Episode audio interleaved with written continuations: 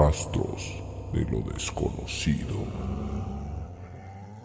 Bienvenidos amigos a una nueva edición de Rastros de lo desconocido, donde exploraremos las historias más escalofriantes y aterradoras del mundo. Preparen sus audífonos y pónganse cómodos porque lo que están a punto de escuchar los mantendrán despierto por las noches. Bienvenidos amigos, estamos en una nueva edición y me acompaña mi querido y tremendo amigo Oliver 900 HD. ¿Qué tal amigo? ¿Cómo estás? Espero que estés súper bien. Yo contento de estar otro miércoles aquí con la gente. Otro miércoles de podcast. Otro miércoles de rastro de lo desconocido. Y bienvenidos amigos a todos los que están escuchando este podcast en Spotify, en Amazon en YouTube donde lo escuchen. Eh, muchas gracias por escucharnos, los agradecemos bastante. Y recuerden enviarnos mensajes con sus historias o algún tema que les gustaría que tocáramos. Así es, amigo. Ahí dejamos los links en la descripción para que nos vayan y nos sigan en todas partes. Y también el mail para que si tienen alguna historia, alguna anécdota o hasta videos, algún archivo que tengan ustedes, fotografías impactantes, que les hayan sucedido referente obviamente al tema paranormal, de terror o de ovnis o alguna cosa inexplicable, eh, para que nos lo hagan, hagan saber por esos medios. Y obviamente lo estaremos poniendo aquí en el canal. Y pues vamos a dar comienzo con esta emisión que eh, más que nada esta emisión se la dedicamos a las casas embrujadas, amigo. ¿Tú qué sabes acerca de las casas embrujadas? Casas embrujadas. Fíjate que he visto, no sé, por ejemplo, o he escuchado de gente que dicen, hey, en mi casa asustan, pero yo creo que eso no podría contar como un como una casa embrujada, ¿no? Yo creo que una casa embrujada es cuando ya hay como la casa de esta famosa los Warren en Amityville. Ándale. Sí, es la famosa, ¿no? Donde. De la película, donde estaban las niñas. O no. Sí, sí, ah, sí. Sí, es la de las niñas. Bueno, ah, bueno eh, depende la película, pero la de Amityville eh, es donde estaba la familia. Desvivida, ¿no? Desvivida, exactamente. Ah, no, no, no. Yo digo la casa en allá en Europa, donde las niñas, según se le metía el chanclas. Oh, sí, ya sé cuál dices. Pero no recuerdo cómo se llama esa, esa casa. Sí, de hecho, pues las casas embrujadas es, según tengo entendido, donde hay bastantes, bastantes manifestaciones, ya sean físicas, psicofónicas o eh, de diferente índole, que llegan a aterrar a los mismos habitantes de ellas, ¿no? Por eso te pues, comentaba que, que, tal vez, no sé, llamar una, una casa que se te aparezca un fantasma no podría ser una casa embrujada. O no sé qué opinas tú. Yo opino que, que tal vez no. O dependiendo de la frecuencia con la que se susciten los hechos, ¿no crees?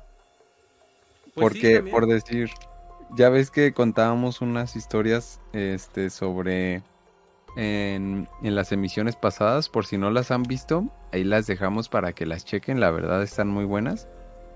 Donde contábamos la historia de un niño que se apareció en una casa. Y este, al final de la historia, sin hacer spoiler, pues se dan cuenta de que, eh, que en sí la casa no estaba embrujada, sino que era como un ánima que estaba penando ahí que al final pues dejaron de tener esa esa visualización de esa ánima. Entonces ahí es como lo que yo entiendo que tú dices de que esa casa no se llamaría casa embrujada, ¿verdad? Dale, más o menos a eso es lo que me quiero referir.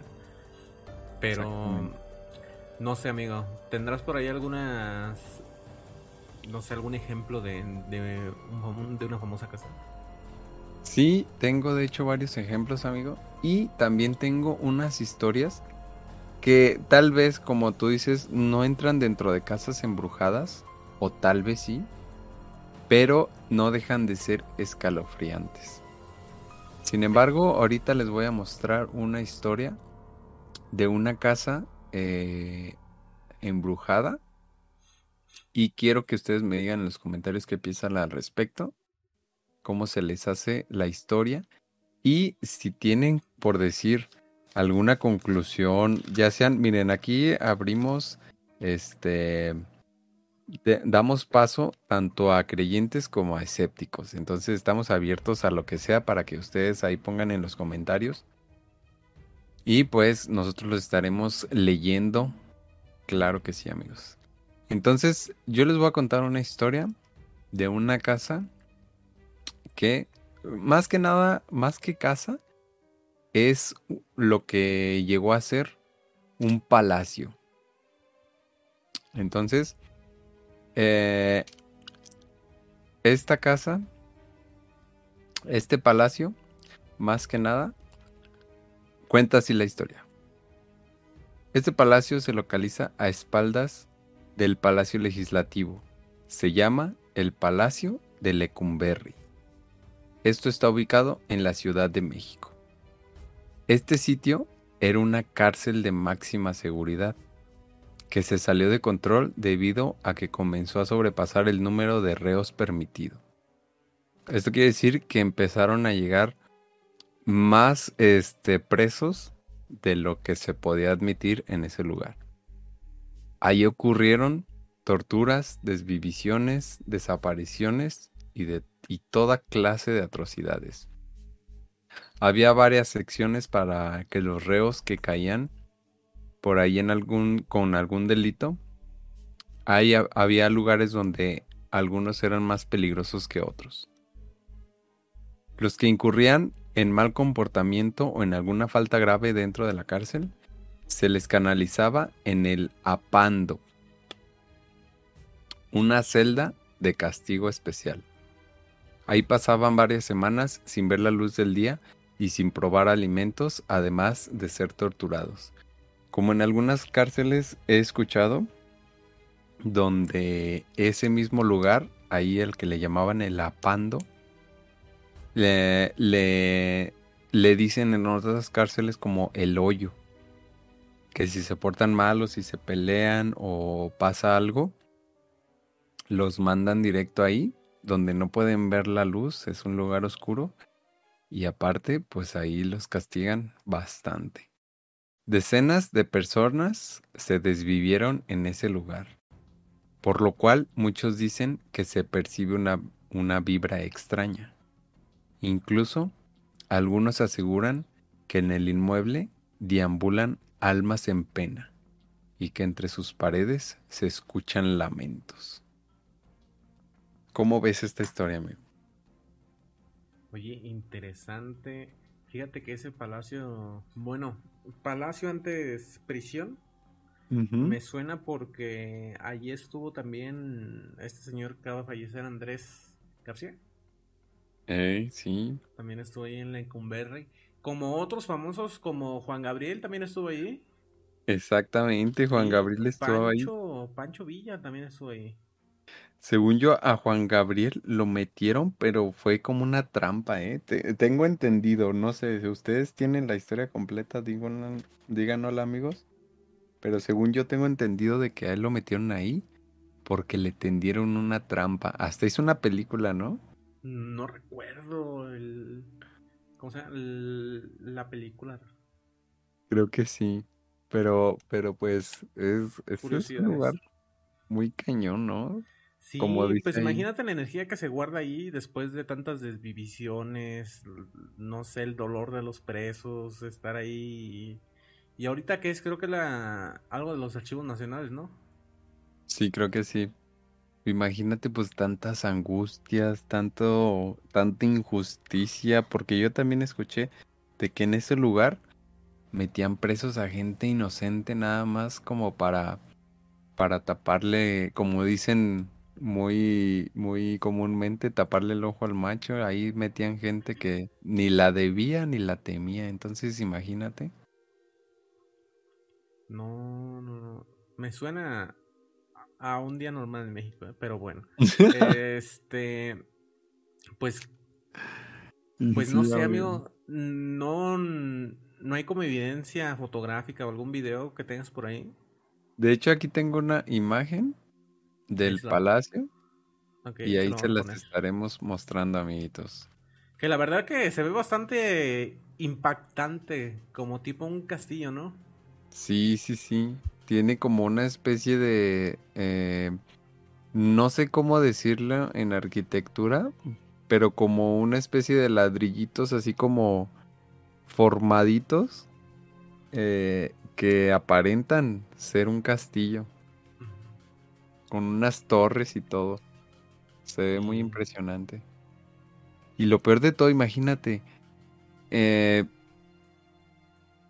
pues yo me imagino que estaba grande, pero al momento de que empezó a llegar y más y más y más reos de lo permitido, yo creo que empezaron a vivir de una manera, este, Inhumana.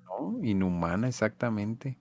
Imagínate que no cupieran o que, que, y eso que ocasionara problemas entre ellos mismos. O sea, no, no, no, no. Creo que fue horrible estar, vivir en esa época, en ese lugar. Sí, no, y como comentas luego el sufrimiento de la gente que era tal vez inocente y ahí quedó y tal vez ahí murió. Exactamente. No, y no, y me imagino que estaba lleno de corrupción y todo ese ese rollo. Horrible, horrible. ¿Qué? ¿Cómo la ven ustedes esa historia del Palacio del Lecumberri, amigos? Quiero que lo dejen ahí en los comentarios o en nuestro correo. Ya saben que nos pueden mandar algún correo con esa. ¿Cómo les diré? Como. Con su opinión acerca de. De este palacio. De hecho, hay bastantes historias en las que podríamos ahondar, pero si es de su agrado, amigos, pónganlo ahí en los comentarios y nosotros haremos la investigación pertinente para traerles toda esa información y que disfruten de más detalles acerca de, este tan terrible Palacio de Lecumberri. Así como dice mi compañero, no sé si a ustedes les gustaría que nos metiéramos más al tema de, este palacio, pues ya saben, apoyen el, el podcast y se los agradeceríamos bastante. Este, fíjate, amigo, no sé que tengo otra casa por aquí que no sé si te gustaría que leyera un poco la, la historia. A ver, amigo, échatela. Mira, dame un segundito. La casa es en la tercera sección del bosque de Chapultepec. Se encuentra una propiedad en la que se dice vivió una mujer con mucho dinero y sin familiares que la acompañaran. Un día decidió que con su fortuna ayudaría a niños huérfanos y desamparados, adoptándolos. Cuentan que, los pequeños fueron malagradecidos y le dieron muy malos ratos a la mujer conocida simplemente como Toña. De ahí que ella comenzara a agredir a los chicos e incluso cuentan algunos de ellos desaparecieron por causas misteriosas. De allí el nombre de la casa de la tía Toña. La propiedad ha sido llamativa por muchos para muchos curiosos que la visitan, estos cuentan que, desde que cruzan el bosque, se puede escuchar el llanto de los niños y además ocurren fenómenos paranormales.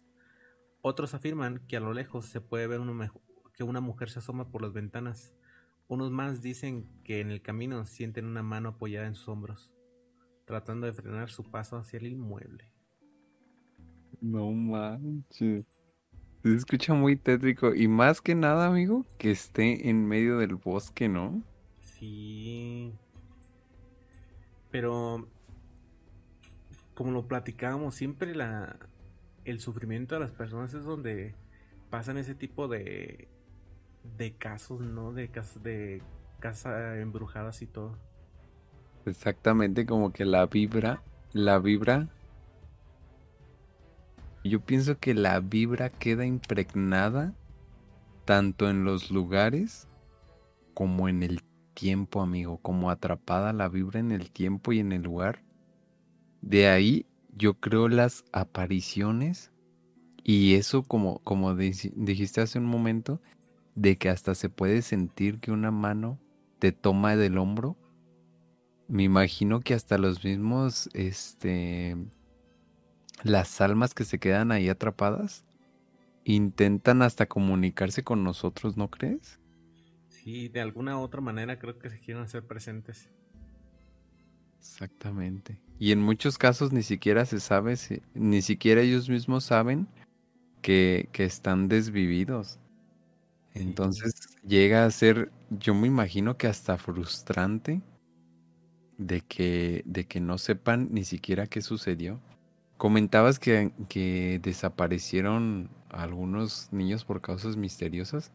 Yo me imagino que al salir y encontrarse con el bosque, yo creo que ha de ser como algo súper peligroso y, y, y alguna de las razones por las cuales los niños desaparecieron, me imagino. Sí, pues era, me imagino en esos años era muy fácil perderse en tanto bosque. O dejémoslo a la duda de que o no se perdieron y la tía Toña hizo se vengó. Ya, sí, imagínate, se vengó. Porque dice que le jugaron una mala pasada a la tía Toña, ¿no?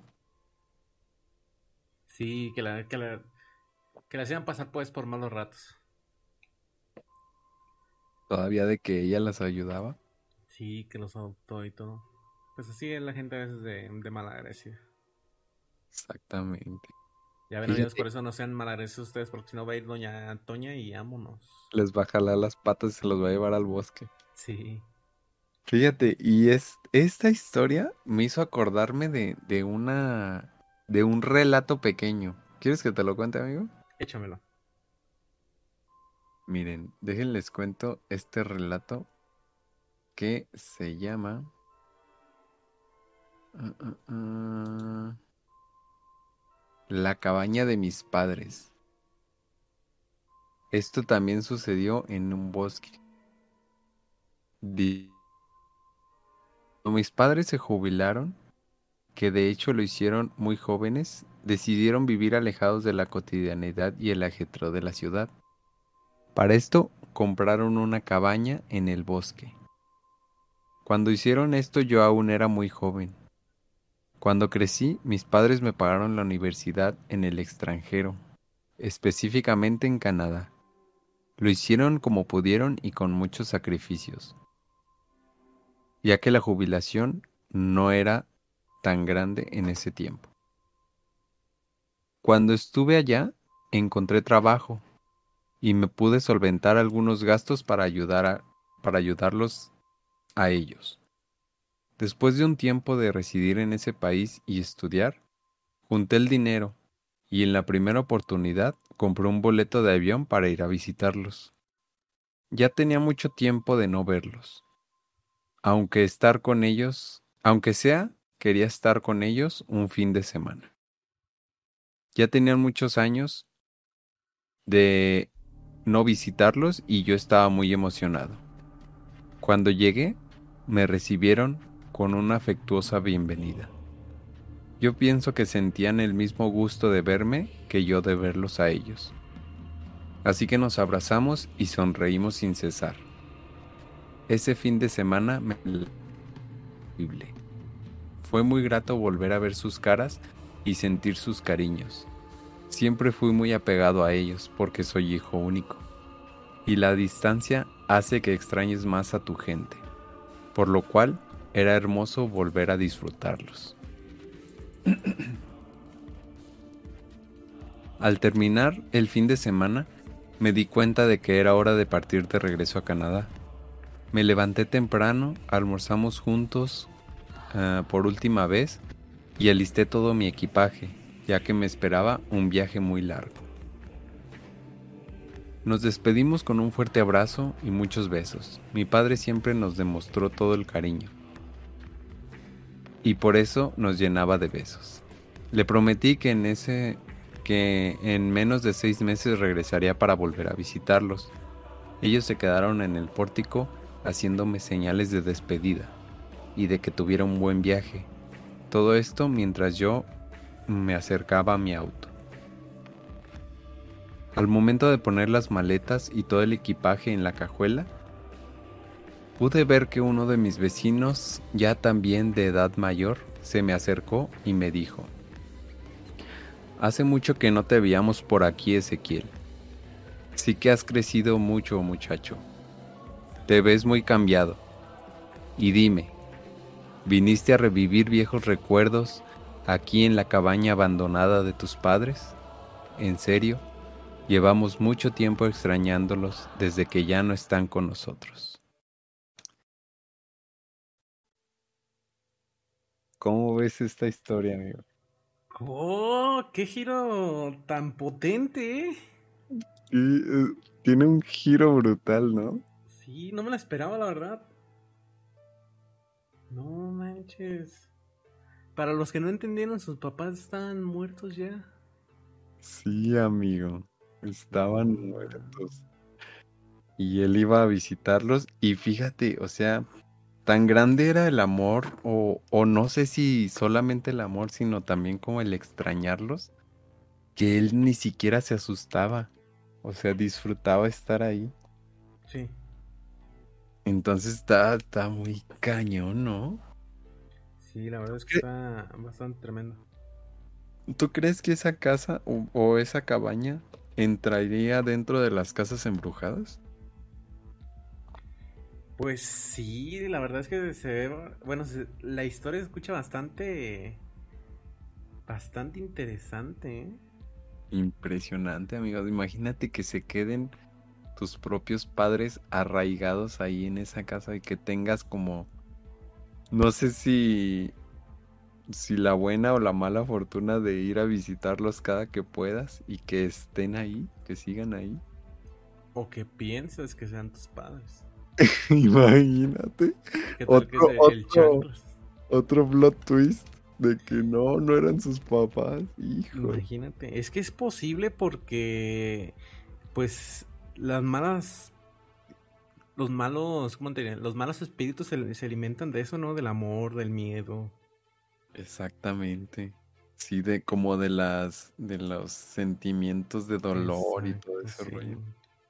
Y luego imagínate ir a ver a sus papás y, no, no,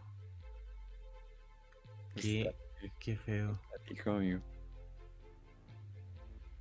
Fíjate que hablando de casas embrujadas y un caso que la mayoría de todos hemos visto es la, la película del conjuro del caso de la familia Perrón, ¿te suena?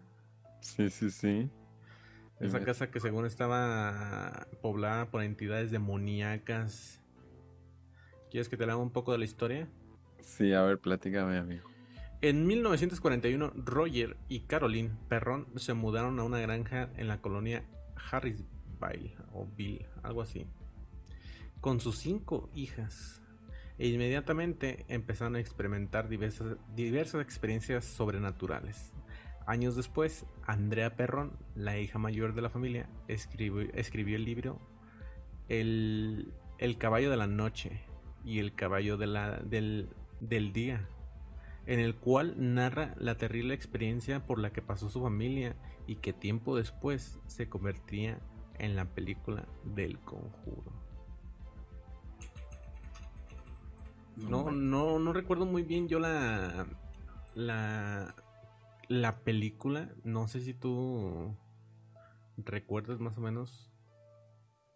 Sí recuerdo un poco en donde se empezaron a suscitar malos olores.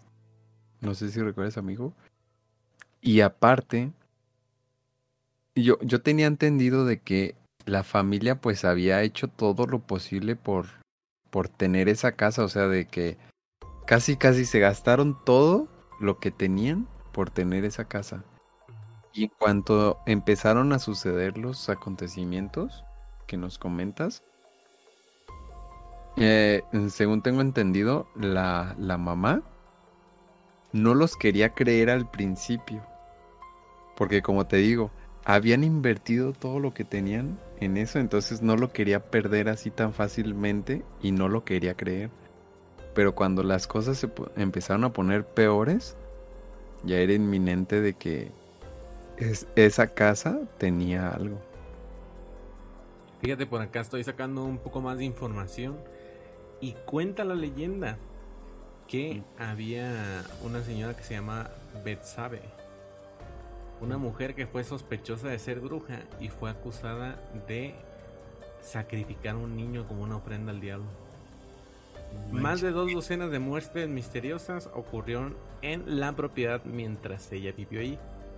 Según los mismos relatos, Betsabe vivió una vida miserable y murió de anciana en 1885. Pero con su deceso no habrían cesado las muertes. Posteriormente, dentro de la misma propiedad, habían ocurrido dos automataciones documentadas. Uno de ellos, un ahorcamiento en una de las vigas del granero.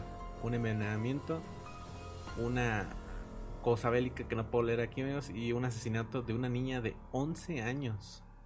Dos ahogamientos y la muerte de cuatro hombres por congelamiento. La familia Perrón vivió durante una década en la temida casa y solo salieron cuando la propiedad fue exorcizada. No manches. Tú vivirías 10 años en una casa así. Porque dicen que el fantasma tocaba tocaba la todas las noches las puertas y despertaba a todos. No manches, no, está muy canijo. Yo creo que en la primera noche en que te tocan la puerta dices... Patitos, ¿para qué los quiero? Yo ya no vivo aquí. La vendo. No, por, lo que me cuentas, amigo, entonces esa casa de verdad que estaba atestada de, o sea, tantos, tantas acciones tan brutales. Yo creo que esa casa estaba repleta de, de vibras muy, muy, muy, muy fuertes, ¿no?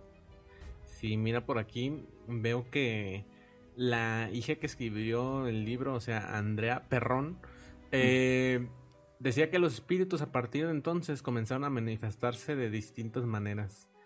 El espíritu más temido y violento era una entidad maligna que se identificó en una sesión como Betsabe, o sea, la, la que te conté hace unos instantes, que quería controlar a, Carol, a Caroline, la madre de la familia Perrón.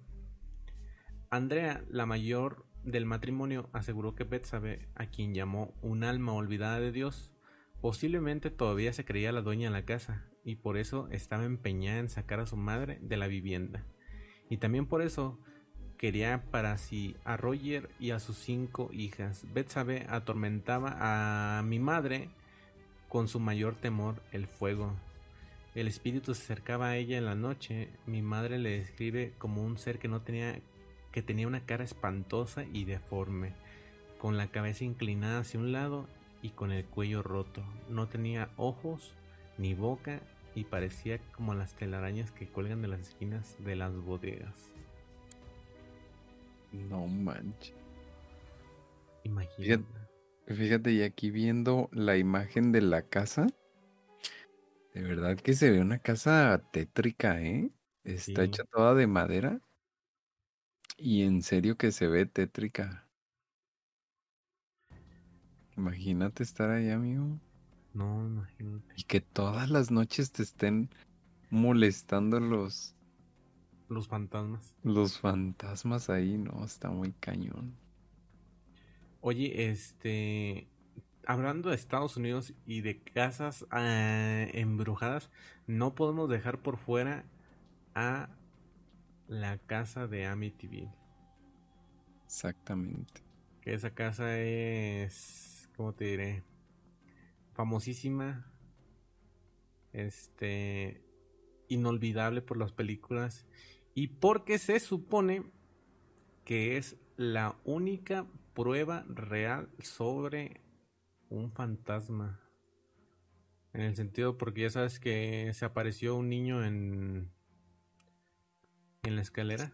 Exactamente, de hecho aquí vamos a poner la imagen donde se ve impresionante, hasta los ojos le brillan así. No manches. Como era lo que platicábamos, ¿no? De que si, si ves un niño, no es un mm. niño. Porque pues ellos se van directito al cielo, hablando religiosamente. Este, y pues los entes, los entes malignos pueden llegar a tomar la forma de diferentes eh, personalidades, ya sean niños, grandes, viejitos, las abuelas o algo así, para llegar a aterrorizar a la, a la, a la misma, a las mismas personas que viven en ese lugar, ¿no? Sí.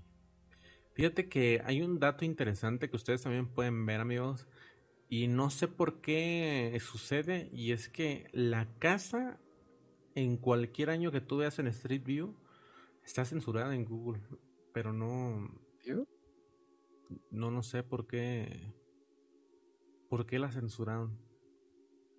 Nada más hay como un un dato extra.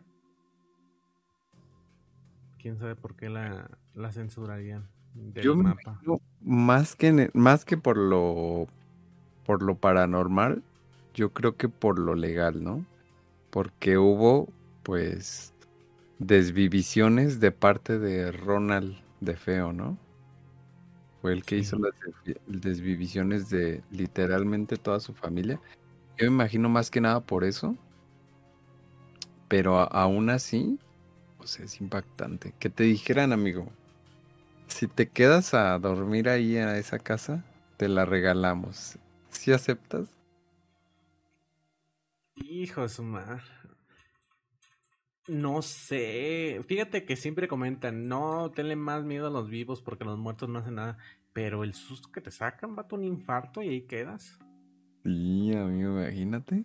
O sea, tú, ah, o un infarto o, o ponle a las men- a lo menos peor que el mismo susto te, te haga que te dé diabetes o algo así, imagínate. Dale. Y ya vivir por el resto de tu vida ahí con con diabetes. Sí, no, no, no. Fíjate que también hay una. Una. No, no la vamos a llamar casa embrujada. Pero yo creo que ahí debieron de pasar cosas interesantes. Porque por ahí había leído, amigos, que este. Que. Ay, Jesús, qué horror. Que. Que se escuchaban la risa de los niños y que alguien estaba en la casa. Y es en la casa de. En el caso Cumbres, amigos. Uy, sí. En la casa de los. También un caso muy, muy sonazo, muy sonado de desvivisiones y de hecho ahí, pues fue cuando desvivieron a los niños chiquitos, ¿no? Sí. Entonces ahí decían los vecinos que. Que se escuchaban. Bueno, los vecinos. Amigos, una disculpa, no sé qué nos pasa, pero venimos medio trabados de la lengua ambos, así que. Hay una, una disculpa, venimos medios chuecos. Pero mira, vamos a, vamos a regresar a este lado del charco con una casa en Querétaro que yo la había visto hace años en YouTube. Se llama Casa de Hiena en Querétaro. No sé si la has escuchado alguna vez. Fíjate que no, amigo, nunca la he escuchado. A ver, platícame de esa casa. Ahí les va. La casa de Hiena viene la historia de hace poco más de 30 años, en 1989, la ciudad de Santiago de Querétaro, capital del estado de Querétaro, se conmocionó al escuchar la historia de Claudia Millangus, algo así, Millagus, una mujer con problemas en sus facultades mentales que tristemente acabó con la vida de sus tres hijos. Cuando la tragedia... ¿Mande? ¿No? Creo que es Mijangos. Mijangos, exactamente, Claudia Mijangos. Oh, sí, Cuando sí, sí. sucedió la tragedia, los medios de nota roja de la ciudad se inundaron de las fotos de los cuatro ensangrentados y la ropa de los niños. La comunidad quedó aterrorizada por el sangriento crimen. Desde ese trágico día, la casa de Llena apodó que el público le dio a Claudia Millangos, ¿cómo dijiste? Mijangos. Mijangos, quedó abandonada. Aunque los valientes que se atreven a acercarse a la casa afirman escuchar gritos y pisadas, así como las manifestaciones de un niño que se asoma desde las ventanas, volviendo a esta casa uno de los lugares más embrujados de México, más tristes y macabros. Si deseas vivir la... Si puedes, fíjate que, que la curiosidad es que si tú quieres vivir en la casa, se puede. Porque este está en venta en un millón y medio de pesos. No manches. ¿Y con esos antecedentes, amigo? Ah, volvemos a la misma. ¿Ustedes vivirían ahí? sí, sí, o si no, déjenlo en los comentarios, amigos. Nosotros los estaremos leyendo. De hecho, eh, ahorita que estoy viendo las fotos que les mostraremos a continuación, pues estaba muy joven la, la, la muchacha, ¿no? Sí, pero imagínate la locura que, hizo. Creo que ahorita ya va a salir, ¿no? De, de, ¿De prisión? De prisión. Le dieron de condena 30 años. Pues ya debe haber salido. No manches. Imagínense. Que sea tu vecina, Claudia Mijangos. Sí, que aquí hay fotos, amigos, de cómo quedó su ropa. no, Pero no, amigo, creo que ya salió, ¿eh? ¿Ya salió? Creo, creo que ya salió. No, que le den otros añitos más. No, que se quede ahí. Que se quede ahí metida. O sea, imagínate la locura de poder hacerle eso a tus hijos, ¿no? Es que es algo horrible, ¿no? Sí. Me imagino que, que tenía como ataques psicóticos o algo así, ¿no? Sí. No, es que es horrible. Amigos, si ustedes sienten que tienen algún ataque psicótico, vayan, busquen ayuda. Sí, no se queden callados. Antes de que pase cualquier, cualquier gracia, algo que nos podamos arrepentir, busquen ayuda, amigos. La verdad que no están, no están, nadie estamos solos. Siempre va a haber alguien que, que nos va a escuchar. Así que ese consejo les damos, amigos, de todo corazón. Fíjate que estoy leyendo por acá que el 24 de abril de 2019 fue liberada de la cárcel. No manches. Y fue recogida por una sobrina y según reportes fue trasladada a una residencia psiquiátrica en México. Ah, ok, entonces la volvieron a meter a... Al botecín, pero al de los loquitos. Al de los loquitos. Oye, no, no manches, imagínate. Y, y ¿sabes qué fue lo peor? Que tú digas, bueno, los, los asesinó con una pistola. No. Los mató a puñaladas. Y según ella declaró que fue obligada por una entidad diabólica que la poseyó. No manches. ¿Tú crees que en esa casa se, se escuchen o se vean, pintan cosas ahí, amigo? Yo imagino que sí debe de, escucharse algo, ¿eh? Debe verse algo interesante. Tendríamos que ir a, a investigar, amigo, no sé. Podría ser una buena idea ir y hacer como una... ¿Cómo se les llama? Una exploración urbana, ¿no? Ándale. Estaría interesante ver que, se escucha con todo respeto, ¿verdad? A, la familia. Sí, porque... Pues es que la verdad los niños siempre, siempre son inocentes de cualquier cosa. Sí, pues ellos que tienen la culpa de la... ¿Cómo te diré? De las loqueras. Exactamente. Y por acá tengo otra casa, amigo, que justamente es de tu estado. Te voy a dejar que te la eches. Te paso por aquí la información. Es la casa de los perros en Guadalajara. Oh, sí. Esa, esa, es muy buena, ¿eh? Sí. Ahí te pasa el info para que puedas echártela. Sí, de hecho, esa casa está en el centro de Guadalajara. Dejen, déjense los platico, amigos.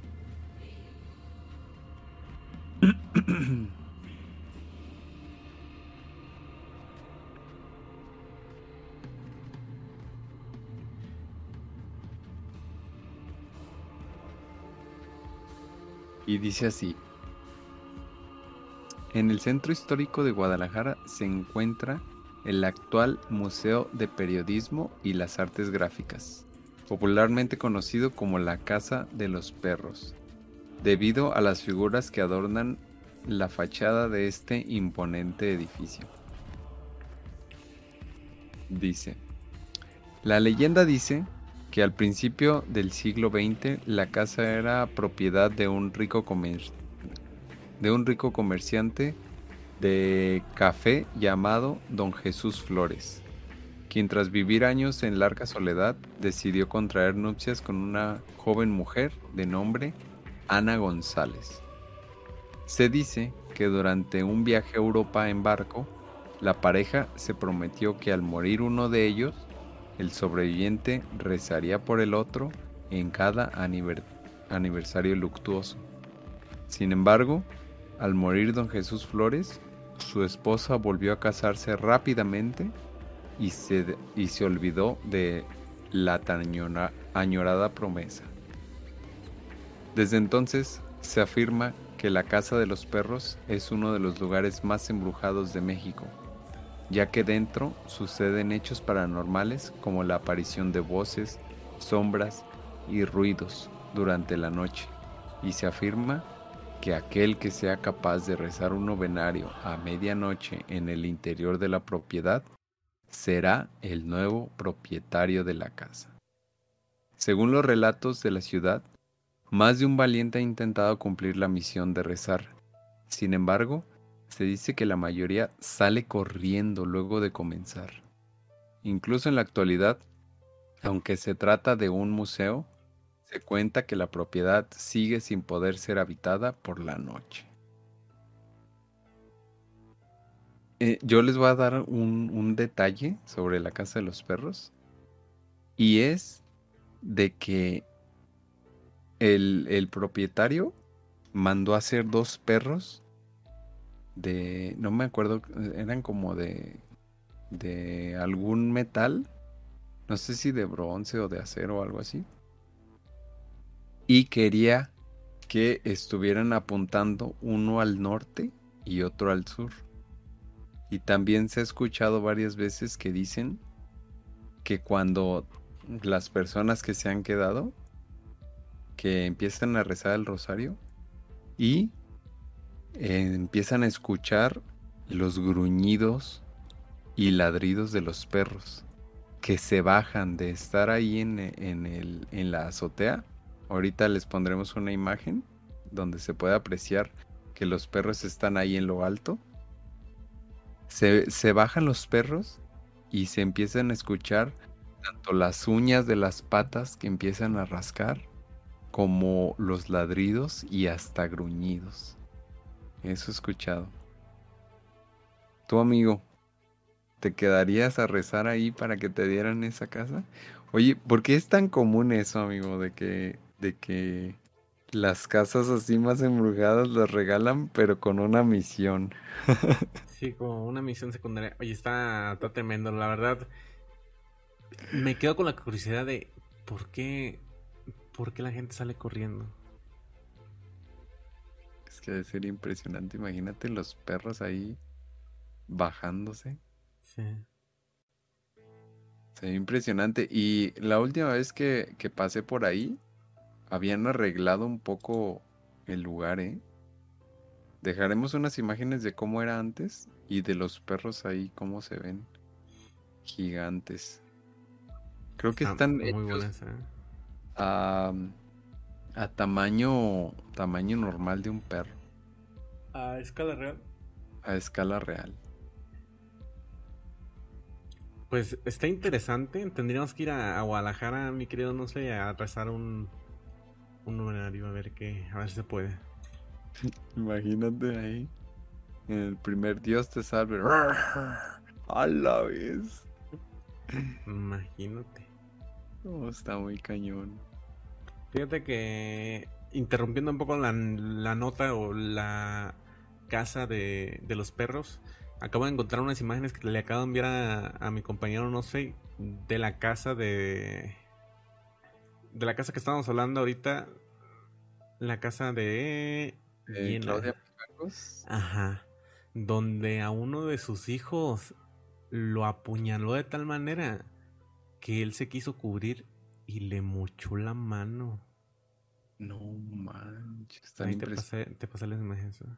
Obviamente no las podemos pasar, amigos, pero si hacen una búsqueda un poquito más más fuerte podrán verlas. La verdad que están brutales. tan duras. Pero hablando de la casa de los perros, pues como dices, ya es un museo hoy en día, ¿no? Sí, es el Museo del Periodismo y Artes Gráficas. De hecho, hasta puedes entrar. La última vez que llegué a ir, que fue uh, hace mil años, la entrada estaba súper baratísima. Por decir, no sé, ahorita doy un número al azar, pero por decir cinco pesos la entrada. Entonces ya podías entrar y está pues un museo abierto tal cual a la, a la gente y puedes pasar por los diferentes este, habitaciones que tiene.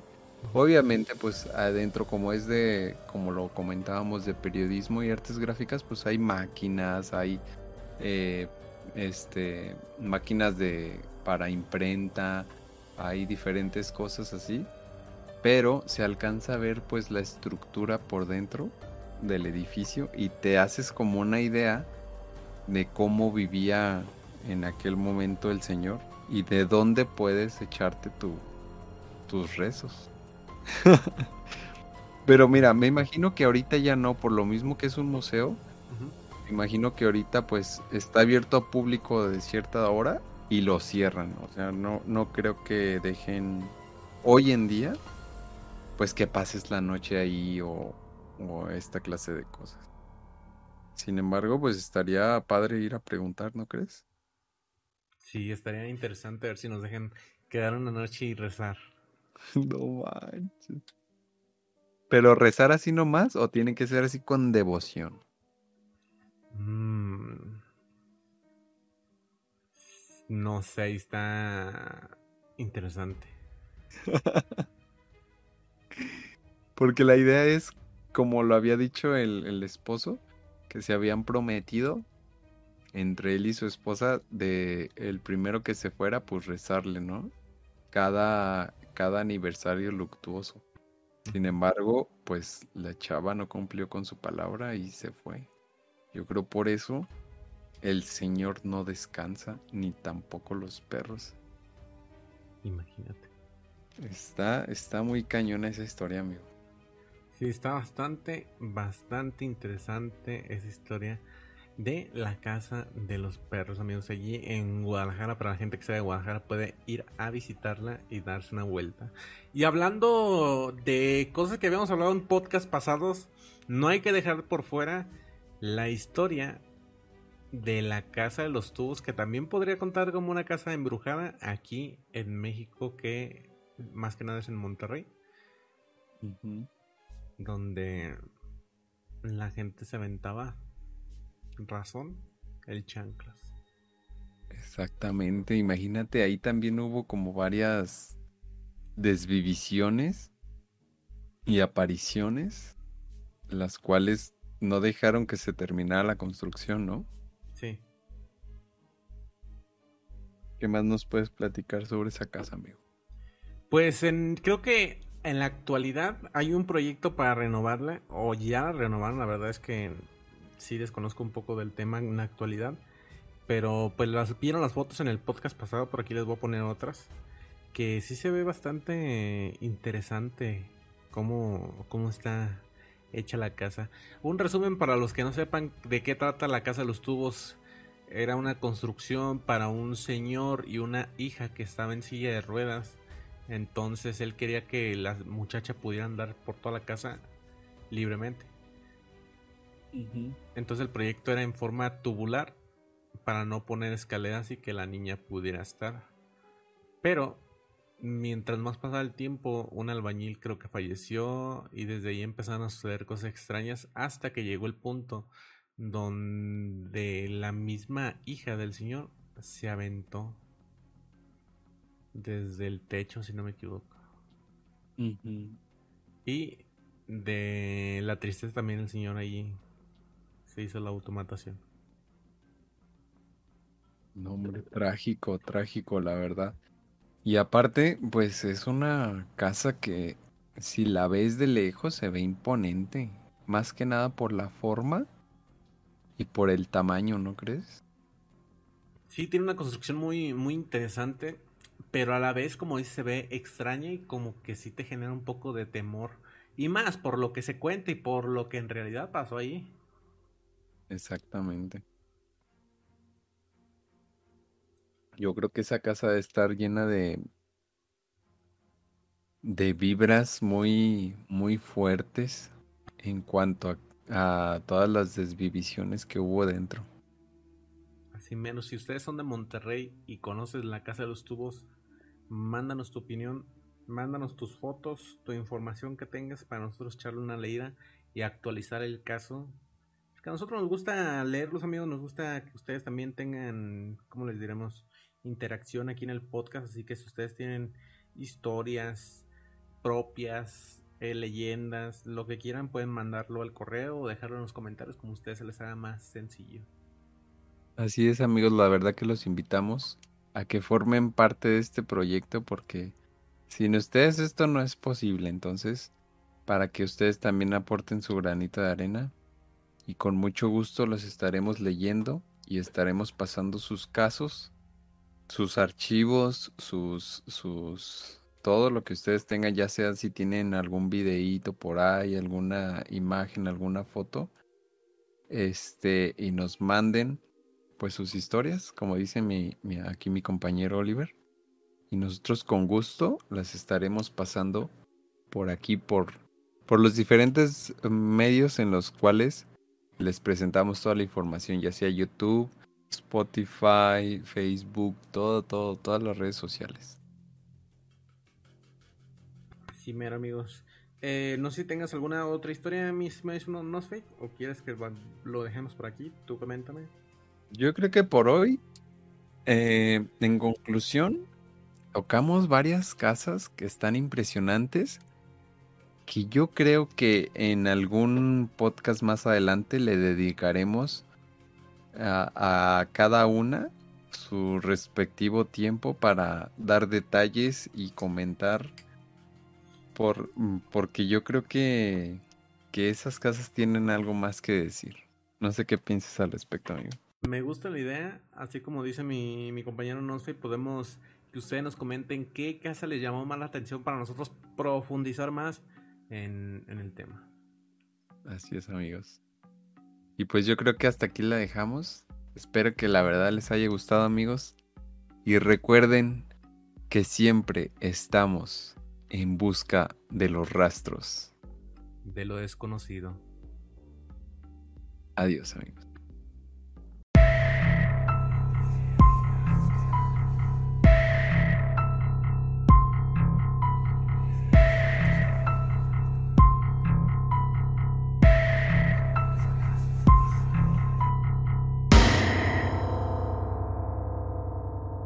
De lo desconocido.